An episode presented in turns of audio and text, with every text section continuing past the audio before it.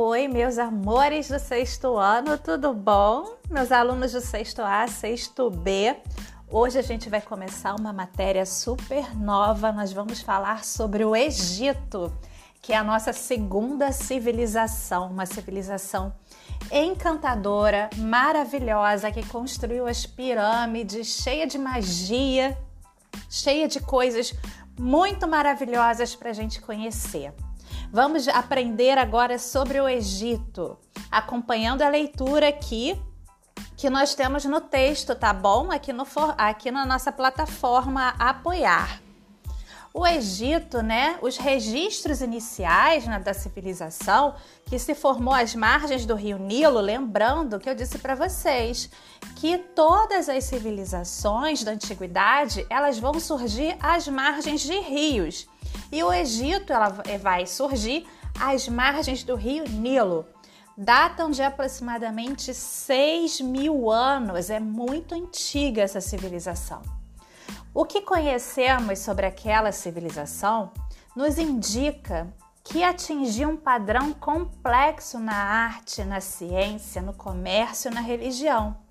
Essa cultura elaborada acentuava a diferença entre os que tinham e os que não tinham posses, ou seja, existia uma diferença muito grande entre ricos e pobres no Egito, assim como era na Mesopotâmia. O Egito está localizado em região desértica. Vocês sabem que lá no Egito, né? Se você vê as fotos das pirâmides, fica no deserto. Lá é só areia e areia. Então, as margens do rio Nilo, na porção nordeste do continente africano, é banhado pelo mar Mediterrâneo, quando, tanto pelo Mar Vermelho, e vai ser limitada com o Sudão e com o deserto da Líbia. Apesar de situado numa região desértica, com pouca chuva, ele é cortado por um vale muito fértil percorrido pelo rio Nilo, rio que teve um papel decisivo na vida e principalmente na economia do antigo Egito. Lembra que eu, olha, eu vou falar para vocês que o Egito, o rio Nilo no Egito era considerado quase um deus, né? Era considerado um milagre, porque graças ao rio Nilo foi possível viver naquele lugar tão desértico. Porque o rio Nilo tinha um segredo, ele tinha um milagre, assim como o rio Tigre e Eufrates. Ele tinha uma época do ano que ele transbordava, que ele enchia e alagava as margens, levando nutrientes, levando humus para aquela terra que era desértica. E com isso permitia a agricultura e isso permitiu que os antigos egípcios ficassem por ali, se estabelecessem. Viu como é que o rio era tão importante? Nós aqui no texto temos uma imagem mostrando o rio, o rio Nilo para vocês. Como ele é longo e como ele chega até o mar Mediterrâneo. E a gente vê que o Egito, ele era dividido em Baixo Egito e Alto Egito. E aqui a gente tem uma grande área de deserto. As pirâmides, eles ficam no deserto. E ele é limitado pelo Mar Mediterrâneo e tem o Mar Vermelho também. Lembra da história de Moisés, que ele fugiu do Egito e ele atravessou o Mar Vermelho? É isso aí.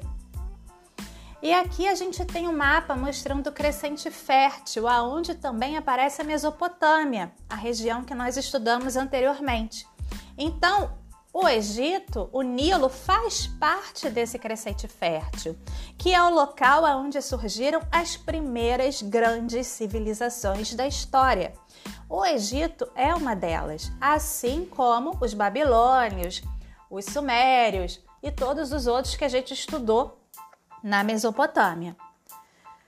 Então, o nome crescente fértil vocês já sabem, mas vamos lembrar, né? Deriva então do fato de que se traçarmos uma faixa de união entre o rio Tigre e o rio Eufrates, o rio Nilo e o rio Jordão, obtemos a forma de meia-lua, lua crescente.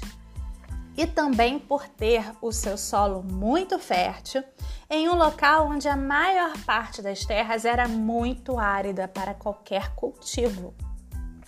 Esse solo fértil deve-se graças ao regime de enchentes anuais que eu já falei para vocês no Rio Nilo, que durante os meses de junho a setembro o rio transbordava, inundava suas margens quando voltava ao seu leito normal, deixava o vale fertilizado pelo humus, é, que é um fertilizante orgânico, e deixava o solo pronto para o plantio.